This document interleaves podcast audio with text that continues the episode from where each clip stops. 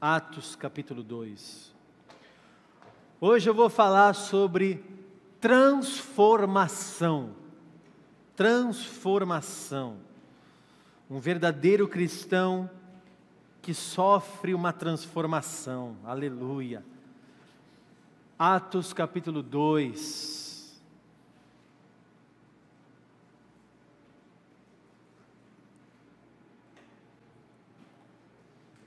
Versículo 37. Atos capítulo 2, versículo 37. Amanhã tem reunião de líderes, terça-feira também. Só relembrando aí os, as pessoas. Atos 2,37. Ouvindo eles estas coisas, compungiu-se-lhes o coração e perguntaram a Pedro e aos demais apóstolos: Que faremos, irmãos? Respondeu-lhes Pedro: Arrependei-vos e cada um de vós seja batizado em nome de Jesus Cristo para a remissão dos vossos pecados e recebereis o dom do Espírito Santo. Pois para vós outros é a promessa, para vossos filhos e para todos os que ainda estão longe, isto é, para todos quantos o Senhor nosso Deus chamar. Com muitas outras palavras, deu testemunho e exortava-os, dizendo: Salvai-vos desta geração perversa. Então, os que lhe aceitaram a palavra foram batizados, havendo um acréscimo naquele dia de quase três mil pessoas. Feche os seus olhos, vamos orar. Pai, estamos hoje aqui na tua casa e nós estamos aqui por causa do Senhor. Venha sobre nós, usa a minha vida, fala com o teu povo, ministra, ó Deus, o nosso coração. Nós queremos te sentir, te exaltar, te glorificar nessa noite. Até agora, Pai, te entregamos ofertas, louvores, orações. Agora queremos receber a tua palavra. Fala conosco, ministra a nossa vida, em nome de Jesus. Amém e amém. Glória a Deus. Irmãos, hoje eu quero falar sobre transformação. E só Deus pode transformar uma pessoa. Só Deus pode realmente transformar, da água para o vinho. É você pegar aquilo que era água e agora é vinho. E o vinho não volta a ser água. Não tem como você fazer o vinho voltar a ser água. Houve uma transformação ali. Transformação não é uma mudança. Mudança é uma coisa, transformação é outra. Mudança qualquer pessoa pode mudar, transformação só Deus pode fazer. Mudança qualquer um faz, muda de casa, muda de roupa, muda de sexo, muda é, de rotina, muda os móveis da sua casa. Mulher que gosta de fazer isso, nunca está satisfeita como é que está a mesa, como é que está a cama, como é que está o sofá, tem que ficar mudando três, quatro vezes por ano. Não é assim? Deus está falando aí, revelando. A gente pode mudar as coisas, só que transformação, só o Espírito de Deus pode fazer, só Deus pode transformar uma pessoa e fazê-la nascer de novo, ser uma nova criatura.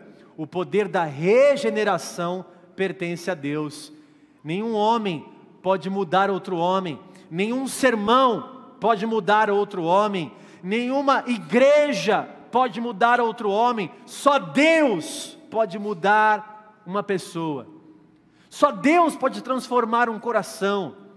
E você dizer, aquela pessoa realmente foi transformada, ela se transformou da água para o vinho, ela foi regenerada, ela é uma nova criatura, como se pegasse um papel que era é, branco, e pegasse esse papel e não apenas pintasse ele de, de verde.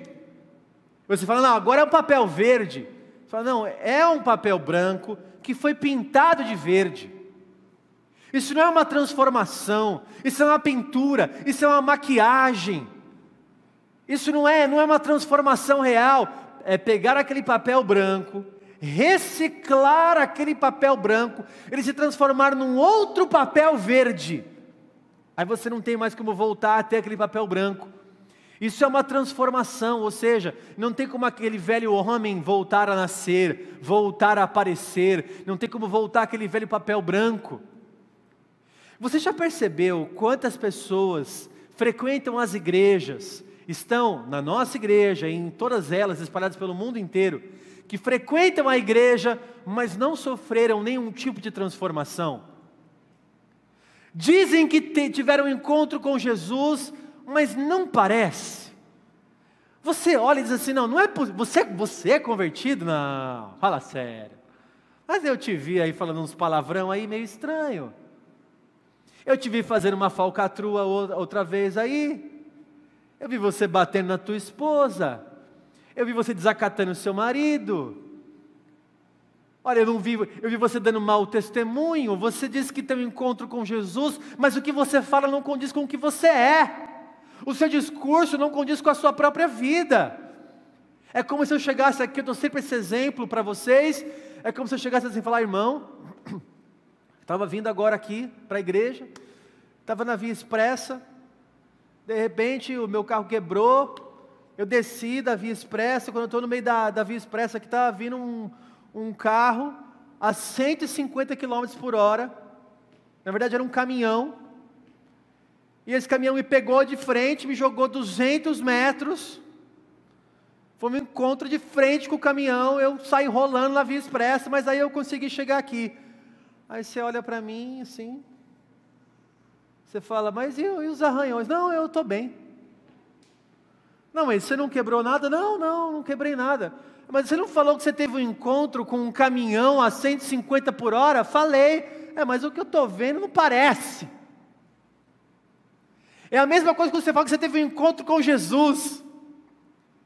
As pessoas olham para você e falam: peraí, não parece que você teve um encontro com Jesus. Por quê? Porque não teve uma transformação real e verdadeira. Não, mas foi de frente. Ai, que encontro lindo. Ah, que encontro. Cadê o encontro que eu não estou vendo com frutos?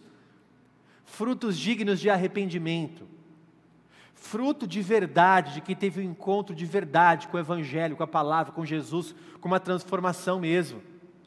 Esse capítulo aqui de Atos, capítulo 2, que nós acabamos de ler, está registrado aqui quando o Espírito Santo se derrama sobre toda a carne. Lá em Atos 2:1 começa o derramar do Espírito Santo. Eles começam a falar em novas línguas.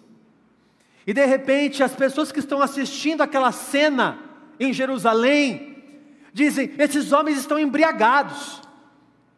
Pedro começa e toma a palavra fala: Não, olha, nós não, não, não estamos embriagados porque agora é nove horas da manhã ainda. Não estamos embriagados, mas o que aconteceu agora sobre nós é a promessa de Joel 2,28, que Joel falou há centenas de anos atrás, que nos últimos dias Deus derramaria do seu espírito sobre toda a carne. E o que está acontecendo agora é essa promessa. E começa a discursar, e começa a falar de Jesus, e começa a falar: olha, Jesus, aqueles a quem vocês rejeitaram, ele era a pedra angular. Ele morreu, ressuscitou ao terceiro dia, andou conosco, foi assunto ao céu e falou para a gente ficar aqui em Jerusalém aguardando a promessa do Pai e discursou e pregou o Evangelho para aquelas pessoas. Assim que Pedro prega o Evangelho para aquelas pessoas, o versículo 37 que nós lemos, põe aqui na tela para mim de novo, Atos 2, 37, está assim: ouvindo eles essas coisas, compungiu-se-lhes o coração, e perguntaram a Pedro e aos demais apóstolos: Que faremos, irmãos? Que faremos? Eles tiveram um encontro ali, o coração deles começou a apertar. Tiveram um encontro com o Evangelho, tiveram um encontro com a palavra, não foi só uma mudança de rotina. Aqueles homens, como nós lemos aqui, estavam com uma vida transformada porque tiveram um encontro real com Jesus Cristo, verdadeiro com Jesus Cristo. Não mudou a rotina, porque você pode mudar a sua rotina. De domingo, você que via Faustão, Fantástico, os gols do Fantástico, você que ia para o shopping, domingo você vai para a igreja. A roupa que você usava com decote mais curta, agora você aumentou um pouco mais de pano na sua roupa. Ah, você mudou a sua rotina, né? De quinta-feira você, você vem para a igreja. Ah, é que de vez em quando você ajoelha lá e você faz a sua oração. Não é essa mudança de rotina que eu estou falando, na hora de levantar, na hora de orar, é uma mudança porque você teve um encontro com o Evangelho verdadeiro, de uma transformação de todo mundo que olha para você e fala assim: ó, esse daí foi transformado. Esse daí realmente, olha, não sei o que é que encontrou com você, mas o que eu estou vendo hoje é porque você foi transformado. O contato que você teve com o que você está falando que você teve, transformou você numa pessoa mais humilde, numa pessoa mais generosa, numa pessoa mais mansa, numa pessoa mais bondosa. Houve uma transformação aí em você, aconteceu alguma coisa com você. O duro é quando a gente muda de é, rotina, mas a nossa conduta continua a mesma coisa. Há um problema também, e eu quero admitir isso, é que muitas pessoas que estão nas igrejas, em várias delas, infelizmente não têm um contato com o evangelho verdadeiro. Porque o evangelho transforma, Jesus transforma, a, o Espírito Santo transforma, a, cruz transforma a pessoa. Agora, uma pessoa que tem um contato com uma igreja, que fica assim, ó, você vai enriquecer, Deus vai te levantar, você não é, não é cauda, você é cabeça, você vai ter milagres. Essa pessoa não tem contato com uma pregação apostólica, como foi de Pedro aqui. Essa pessoa não teve contato com a pregação assim, arrependei-vos. Essa era a pregação de Pedro. Quando perguntaram assim: o que nós faremos? Pedro falou: se arrependa, para a salvação dos, da sua alma, para a remissão dos seus pecados. Hoje está muito Nutella, né? Está muito assim, ó. Aceita Jesus no seu coração. Quer dizer, dá uma forcinha para Ele. Né? Aceita Jesus, dá uma oportunidade para Jesus. Não está assim, ó, se arrependa, você é pecador, vai para o inferno. E precisa se arrepender. Não, não. Está assim, ó, vem para a igreja que Deus vai mudar a sua vida. Você está pobre? Vai para a igreja, faz um sacrifício lá, faz uma campanha dá o seu dízimo para você ver o que vai acontecer. Quer dizer, o convite é outro. O convite não é para transformação de vida, o convite é para enriquecer.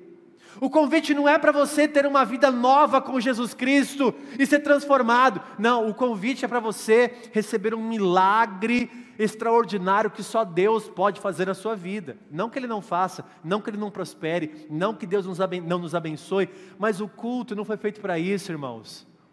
Nós estamos aqui por quê? Para adorar a Jesus, para cultuar a Ele, esse é nosso maior objetivo. A gente não quer é, crescer, a gente não quer ser conhecido, eu não quero ser famoso, a mim importa que eu diminua e que o Senhor cresça. O nosso desejo é glorificar a Deus, adorar a Jesus Cristo, exaltar ao Senhor. Quem ensinou a fazer culto para receber bênção foi Satanás. Quando falou assim para Jesus: se você prostrado me adorares, eu te dou o que você quiser. Esse tipo de culto, de troca, para fazer um culto para receber benefícios, não foi Jesus que ensinou, foi Satanás que ensinou. E aí as pessoas têm esse contato, porque parece evangelho, parece. Lembrei de um programa bem antigo, parece mentira. Lembra disso aí do, mas não é. Não é da sua época? Ah, não é possível. Não estou tão velho assim. Tá, depois vocês pesquisam lá então. Sabe o que parece o Evangelho? De manhã eu falei, tem um livro muito legal. O livro se chama Teologia do Gato e Teologia do Cachorro. E é muito interessante esse livro. Quem aqui tem cachorro, levanta a mão. Quem tem cachorro em casa? Pois é. Quem tem gato em casa? Levanta a mão. Levanta a mão, Vanessa. Olha eu aqui. É só, é só para brincadeira. Né? Ai, meu Deus. Vocês... É que Deus me transformou numa pessoa tão humilde assim. Voltando aqui. Teologia do gato, teologia do cachorro. Sabe que o gato é de uma forma, o cachorro é de outra. Então, de, totalmente diferente. Por exemplo, você sai de casa, veio para a igreja. tá? E sei lá, 4, 5 horas fora de casa, saiu, foi pro shopping. Quando você volta em casa, você chega em casa, seu cachorro está lá, como é que seu cachorro faz? Ele vem para cima, faz uma loucura, ele sai pulando. Você fala, ele, peraí, ele já está abanando o rabo. Ele onde, onde, você vai, ele vai com você. Se você abrir, ele está junto com. Não é assim o cachorro? É o melhor amigo do homem, não sei o que tal. E o gato? Você saiu, ficou dois dias fora. Quando você chega, ele levanta a cabeça assim, ó. levanta a cabeça, ah, chegou, aí ele volta a dormir. Não é assim? Tem, tem gente que morre e o cachorro fica no cemitério. Ou está no hospital, o cachorro está aqui na Irmã Dulce, assim, ó, esperando o dono sair, né? Você, seu gato, você muda de casa, o gato fica na outra casa lá, não vai nem com você. Aliás, às vezes o gato sai assim, e ele vai dois, três dias fora de casa, você não sabe nem onde ele está, de repente ele volta, ah, voltou, olha aí, voltou, né? Então, o gato e o cachorro são diferentes. E numa analogia de uma teologia, é muito legal isso. Presta atenção agora, irmãos. O cachorro, ele vai pensar assim: ó, esse que cuida de mim, aqui, esse meu dono, ele me dá comida, ele me dá banho, ele me dá casa, ele me dá carinho, ele me dá amor, ele é muito importante. O gato pensa assim, ó, esse é o meu dono, ele me dá casa, ele me dá comida, ele me dá carinho, ele me dá banho, ele me dá amor. Eu sou muito importante.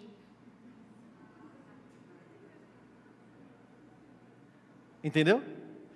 Então, enquanto o cachorro fica assim, ele me dá tudo, ele, ele deve ser muito importante. O gato fica, porque ele me dá tudo, eu devo ser muito importante.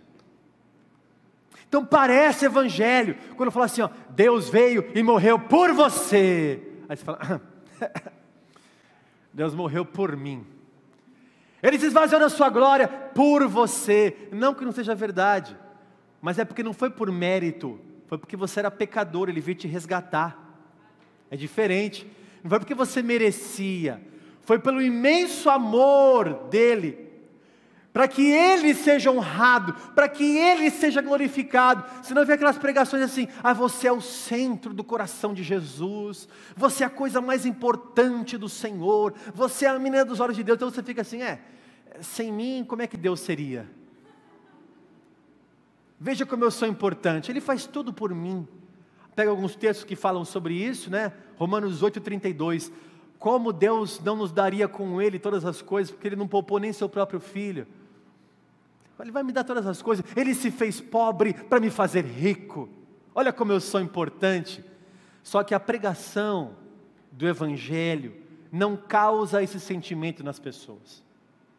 A pregação do Evangelho causa outro sentimento nas pessoas. Veja só, Pedro pregou a palavra, pregou, olha, aquele ali é Jesus que morreu por nós, morreu na cruz, ressuscitou ao terceiro dia. A hora que eles ouviram isso, no 37, que estava aqui na tela agora há pouco.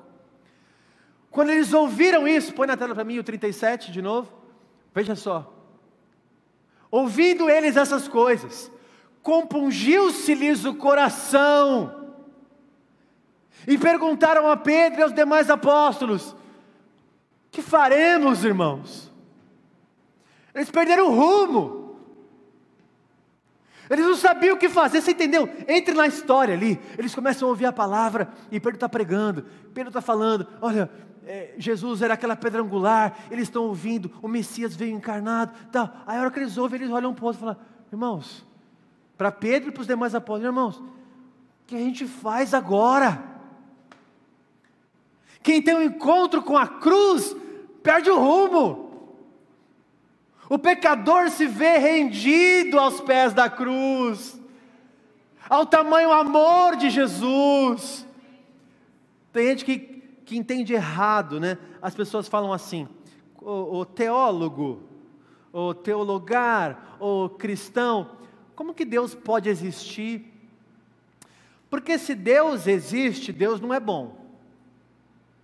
Porque olha só, como que Deus sendo um Deus bom, lança as pessoas no inferno. Se Ele é tão bom, Como que ele vai deixar uma pessoa sofrendo no inferno eternamente? É isso que as pessoas não entenderam. Deus não está lançando ninguém no inferno, Ele está tirando as pessoas do inferno o seu sacrifício é para retirá-las de lá. Nós que nos colocamos lá, nós que estávamos indo para lá, nós que estávamos condenados em nossos delitos e pecados, mas Ele veio à terra para nos salvar, para morrer na cruz por amor a nós. É essa a pregação do Evangelho. Ele não foi lançar ninguém no inferno, ele foi resgatar aqueles que estavam indo para lá, já condenados, como eu e você. E a hora que o pecador se depara com essa pregação, com assim, ó, o que, que eu faço? Vou te falar, se arrependa. Se arrepender é fazer uma metanoia, uma mudança de mente. É você fazer uma transformação, é mudar, conversão. O que é conversão? Eu estava nesse caminho, aí eu faço uma conversão, aí eu vou para outro caminho. É a conversão do caminho é a mudança de trajetória. Ah, está arrependido? Estou. Mas você fez de novo? Fiz. E amanhã? Amanhã eu vou fazer de novo. Então você não está arrependido, então você não se converteu, então não houve transformação na sua vida. Então você não teve encontro com Jesus, você só está vindo aqui por vir. É igual eu, falo assim, ó, eu vou para academia quase todo dia. As pessoas olham para mim e falam assim, academia. Sei. Entendi. Academia. Quase todo dia. Não estou vendo nada aí. Cadê os músculos? Né? É músculo de borboleta, meu filho. Né? Então, a, a, as, as, pessoas querem olhar, não, não só pelas pessoas, mas, mas por você mesmo, e você mostrar que realmente você teve um encontro com Jesus, com a sua própria vida, que você encontrou a cruz. Eles falaram: o que, que a gente faz no 37? No 38, arrependei-vos, e cada um seja batizado para a remissão dos vossos pecados, e recebereis o dom do Espírito Santo. O que você precisa é se arrepender, se batizar, entregar toda a sua vida para Jesus. Aleluia. Quase 3 mil pessoas foram batizadas e se agregaram à igreja naquele dia, naquela pregação de Pedro quase 3 mil pessoas se mudaram de vida. Um cristão verdadeiro, que não sofre transformação, ou não é um cristão verdadeiro, ou nunca recebeu o evangelho verdadeiro, ou nunca teve um encontro com Jesus. Hoje eu vou te dar três direções aqui. O cristão verdadeiro, ele sofre transformação em três coisas. Primeiro, no coração. Porque o diabo pode mudar uma pessoa. Ele pode mudar uma pessoa. Deus transforma uma pessoa. O coração, ele não pode ser atingido por nenhuma artimanha humana. Mas a Bíblia fala em Hebreus 4, 12, que a palavra de Deus é tão cortante que ela penetra no, no coração ela esquadrinha o teu pensamento. É a única, a única que é poderosa para fazer isso. A palavra de Deus, não é do Tarles, não é de uma igreja, não é de um líder, de um guru, é de Deus.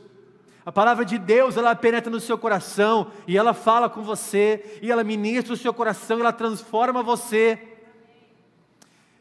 O coração é aquilo que eles falaram aqui, ó, e compungiu-se-lhes o coração. Em outras versões está, o coração deles ficou aflito, ficou apertado, compungido.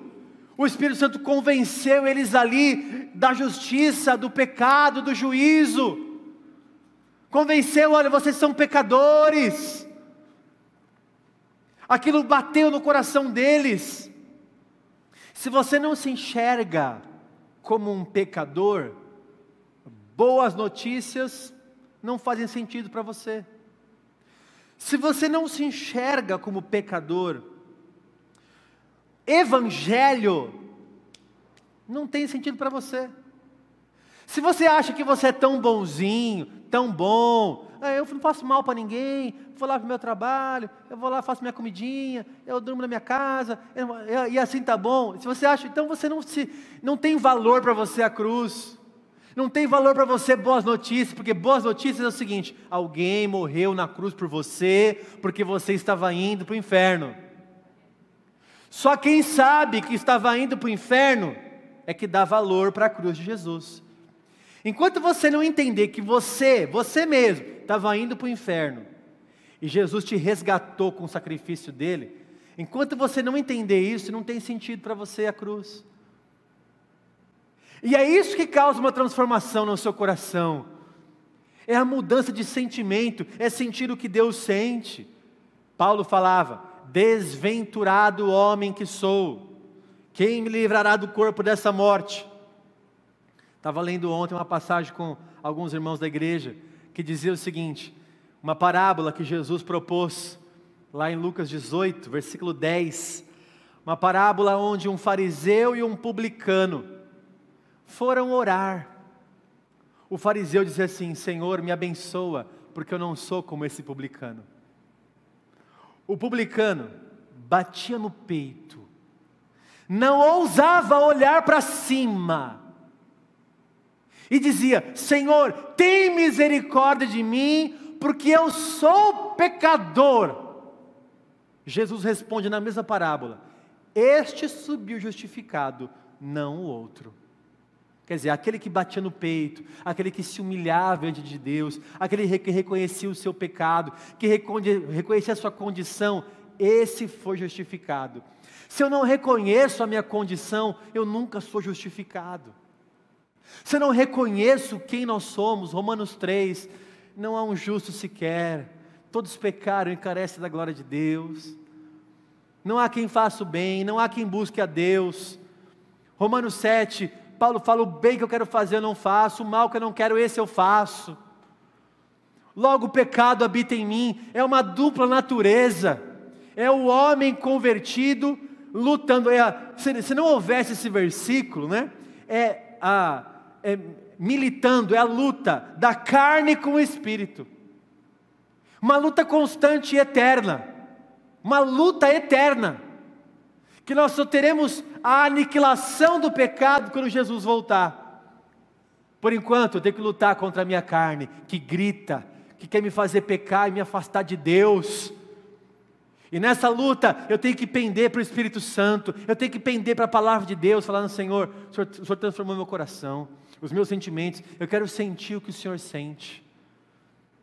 Me dá um coração igual ao coração de Davi, Senhor, que tinha um coração igual ao teu. Outra coisa que tem que mudar na vida de um, de um cristão verdadeiro é a sua mente. A mente e o coração.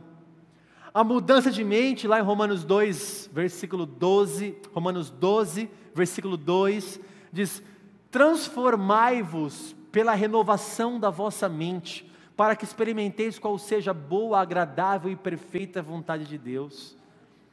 Transformai-vos na renovação da vossa mente, não vos conformeis com esse século, mas transforme a sua mente.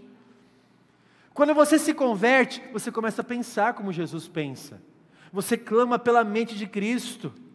Veja, aqueles irmãos falaram assim: o que nós faremos? Já aconteceu isso também quando todo mundo largou Jesus Aí Jesus vira para os seus apóstolos e fala assim: Vocês também não vão? Eles respondem: Para onde nós vamos, se só o Senhor tem palavra de vida eterna? Aleluia! Para onde nós vamos?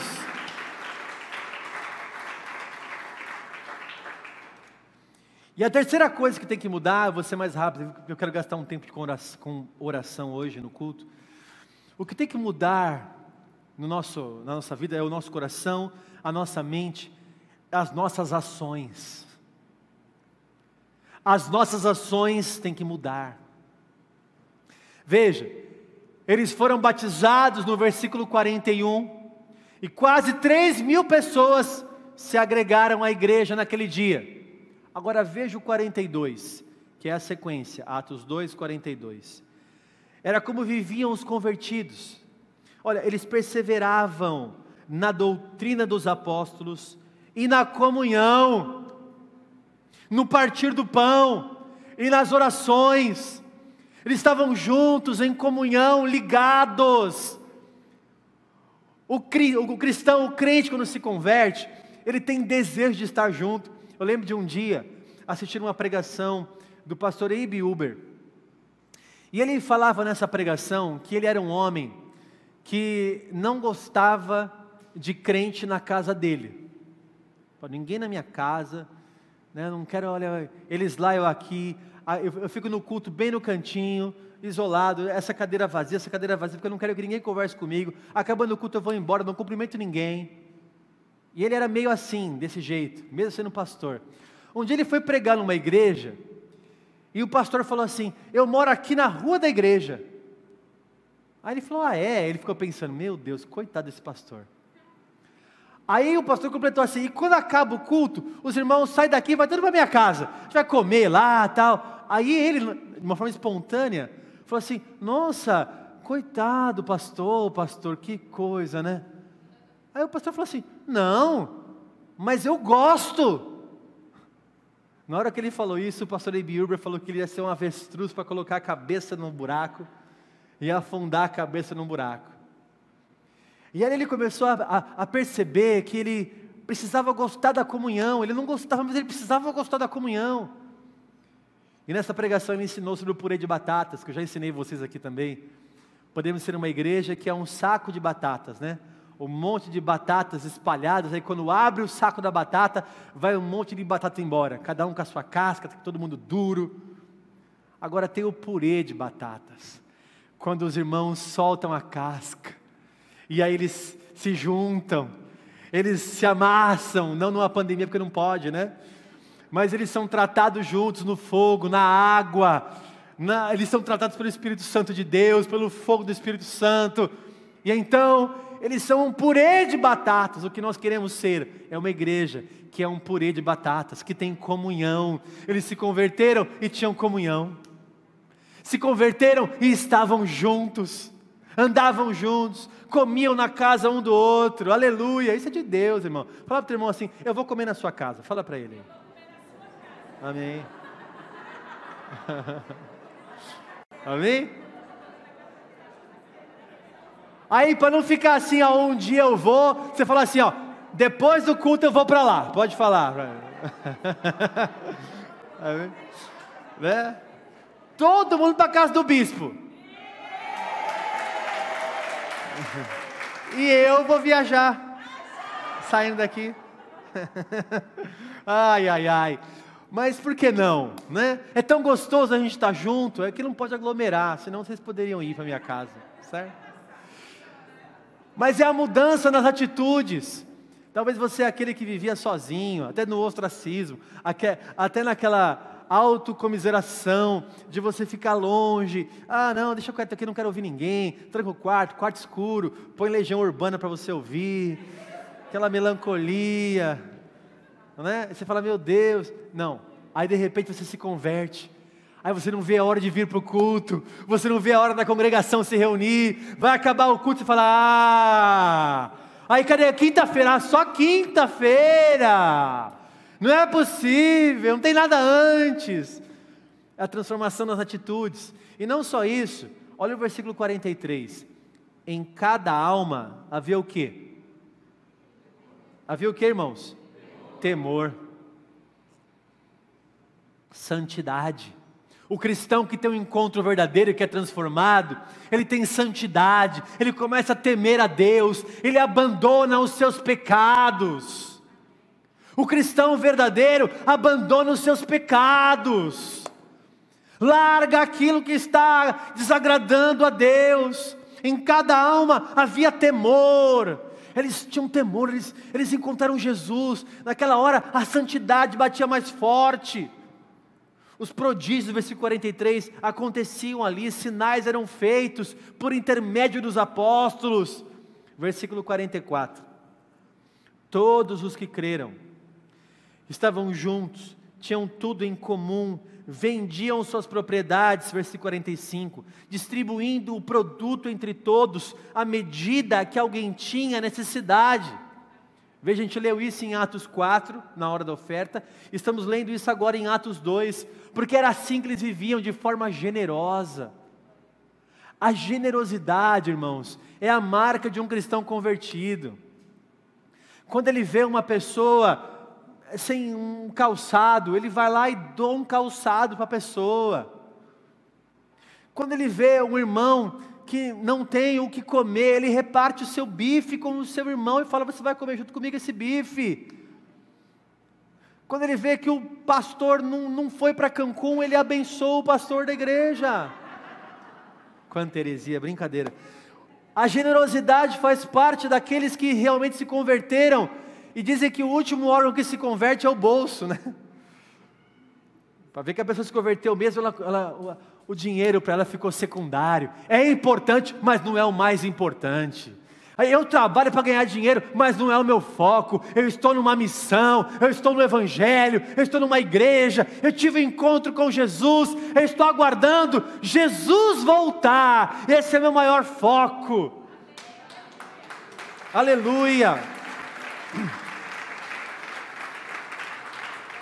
No versículo 46, eles mostram que tinha uma vida devocional. Veja, as ações deles mudaram.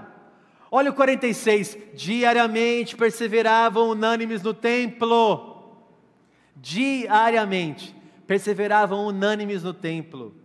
Partiam pão de casa em casa e tomavam suas refeições com alegria e singeleza de coração, com simplicidade. Irmãos, estavam no templo o tempo todo, estavam no templo adorando, tinham vida de partir o pão, vida devocional, não era, não era algo esporádico, era um estilo de vida. A vida deles era o hábito de vida. Eu não vou orar porque agora é a campanha da oração. Não, eu tenho uma vida de oração. Deus transformou minhas ações.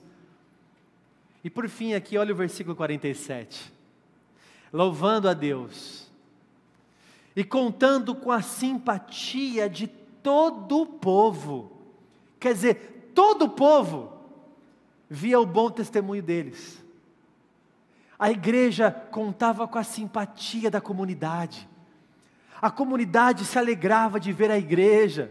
Como é que é a comunidade hoje? Como é que a sociedade vê a igreja hoje?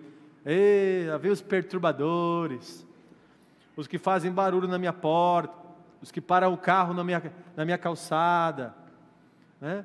E quando mora um crente do seu lado, ah, mudou um crente, aí essas músicas altas, mudou o crente lá do seu lado, ah, mas não era crente, é polícia toda hora, é gritaria, é palavrão, ah, é frigideira voadora, a esposa batendo no marido, né? Que que tá, aí, quer dizer, mudou o crente. Em vez da pessoa falar, nossa, graças a Deus mudou um crente. Quantas são coisas que falam assim, ó, eu não contrato mais crente. Quantos que eu já ouvi falar isso? Teve até uma irmã da igreja que falou assim: ó, eu caso com qualquer um, menos com crente. Falei, mas você é da igreja, irmã? Você está maluca? Não, não, não, não. Essa aí está traumatizada com crente. Essa aí, olha, é crente, fala, crente eu não quero. Eita, então. É que você não encontrou um homem transformado. Você não encontrou um homem cheio do Espírito Santo. Que realmente se rendeu aos pés da cruz. Que sabia quem era e agora foi é, uma missão para olhar para o foco que é Jesus Cristo. Aquela igreja contava com a simpatia de todo o povo, e olha só, enquanto isso, acrescentava-lhes o Senhor dia a dia os que iam sendo salvos. Enquanto a igreja é uma igreja verdadeira, enquanto a igreja faz a roda girar, suas orações, tem temor, tem palavra, tem oração, tem comunhão, tem bom testemunho, Deus vai acrescentando pessoas à igreja. Deus vai trazendo mais pessoas para a igreja, vai aumentando a igreja e vai aumentando a igreja. O ano passado, no meio da pandemia, nós tivemos um acréscimo de 110 novos membros. Aleluia! Por quê? Porque as pessoas querem ouvir o Evangelho, querem ouvir a palavra, não é por causa do Tarles, não é por causa do louvor, não é por causa do prédio, do ar-condicionado, é porque as pessoas querem Jesus Cristo, estão sedentas pela palavra, e enquanto isso, Deus vai aumentando as pessoas da igreja. Deus vai trazendo pessoas novas que vão sendo salvas pela pregação do Evangelho. Esse é o segredo, irmãos. Faça a obra de Deus com singeleza, simplicidade, temor, verdade, com a cruz. E Deus, Deus vai acrescentando pessoas novas. E aqui hoje deve ter um monte de visitante que está chegando na igreja, que está vindo para Jesus e que vai ficar na igreja, que vai comungar com a gente. Isso é maravilhoso, irmãos. Isso é maravilhoso. Para finalizar a palavra de hoje, você não pode continuar 2021 com as mesmas práticas de 2020. Se você é um cristão verdadeiro, você está me assistindo aí na sua casa, você quer realmente Jesus, você precisa se transformar. Tá bom, bispo, como que eu faço isso? Vou te dar a dica do dia. Preste atenção. O crescimento, a transformação só pode acontecer por Deus. O que você deve fazer é ser um solo fértil. É abrir o teu coração, preste atenção, querido. É abrir o teu coração para a palavra de Deus. A palavra de Deus é uma semente. Se ela cair numa boa terra, ela vai frutificar. Seja uma boa terra, ou seja, ouviu a palavra de Deus, absorva a palavra de Deus. Ouviu a palavra de Deus, ande conforme a palavra de Deus, obedeça a palavra de Deus, obedeça a direção de Deus, deixa a palavra cair num solo fértil, e aí você verá a transformação na sua vida. Seus pais não vão reconhecer você, seus filhos não vão reconhecer você. Reconhecer no sentido bom, né? Dizer assim: meu Deus, o que aconteceu? Ó, oh, continua assim. Que transformação maravilhosa que encontro com Jesus, porque você era um bêbado, agora você é um convertido, você era um usuário de droga, agora você é um missionário na casa do Senhor, você era um mentiroso, você era um adúltero, você era uma pessoa que, um corintiano, você de repente se converteu, se transformou, Deus mudou a sua sorte. Por que, que há tanta manifestação de maloqueiros aqui? Hoje eu tô, eu tô afiado. Isso porque não importa, irmãos, não importa que o São Paulo perdeu. O que importa é que o Flamengo também perdeu e não mudou nada. De novo, é muito jejum e oração. Quando você abre o teu coração para Deus transformar você, é como se você falasse assim: Senhor, eu quero deixar o Senhor ser Deus na minha vida. Senhor, eu quero deixar o Senhor mexer com a minha estrutura. A vida que eu vivo na carne, agora eu quero viver em Cristo. Eu era tudo isso mesmo que você falou, era uma tranqueira, mas Jesus me transformou, Jesus me, me marcou, mudou a minha vida. Eu quero ser uma nova pessoa. Eu quero dar bom testemunho para os de fora. Eu falei de manhã, o nome aqui da minha Bíblia é uma Bíblia Shed, né, do Russell Shedd. É, faleceu, sei lá, uns cinco, seis anos atrás, não sei. Mas foi um grande teólogo, um homem muito piedoso, muito devotado, muito inteligente, diretor de uma editora, Vida Nova. E ele, muito famoso aqui no Brasil, trabalhou aqui no Brasil com toda a sua dedicação, viveu até os 86 anos, quando faleceu de câncer há uns 5, 6 anos atrás. E um depoimento que ficou muito marcado na história da igreja foi o depoimento da filha dele. A filha dele disse o seguinte, numa entrevista que fizeram com ela: Olha, eu sei que o meu pai peca, porque a Bíblia fala que ele é pecador, mas eu nunca vi o meu pai pecando. Eu só sei que ele peca, porque a Bíblia afirma isso, porque eu nunca vi. Quer dizer, o Evangelho transformou tanto essa pessoa, o Shed, que a filha dele, que viveu a vida dela inteira junto com ele, disse: Eu nunca vi meu pai pecando. Eu sei que ele é pecador, e isso deve ter, isso deve ter sido em oculto, porque aos meus olhos eu nunca vi. O testemunho, a transformação de vida dele foi real e verdadeira. Irmãos, é isso que nós buscamos aqui na igreja. Eu não estou aqui para brincar de pregar a palavra. Eu não estou aqui para brincar de, de ser evangélico, num clube social. Estamos aqui por causa de Jesus, irmãos. Isso aqui é uma igreja. É, é, é igual eu falei academia. Você vai para a academia para quê? Para você malhar, para você melhorar a sua qualidade de vida, para você emagrecer, para você engordar. A igreja é para isso também, é para você mudar a sua vida espiritual, para você se converter. Se você vier aqui e não treinar, não adianta. Se você não vier aqui, qual é o seu objetivo? Ah, eu quero engordar da palavra de Deus. Ah, eu quero emagrecer dos meus pecados. Ah, eu quero mudar a minha conduta. Eu quero mudar a minha vida de condenado para salvo. Eu quero fazer isso. Se você está aqui e não quer fazer isso, você está perdendo o seu tempo aqui. Agora, se você quer se transformar, o que, você vai fazer? Você vai abrir teu coração agora. Vamos ficar em pé, por favor.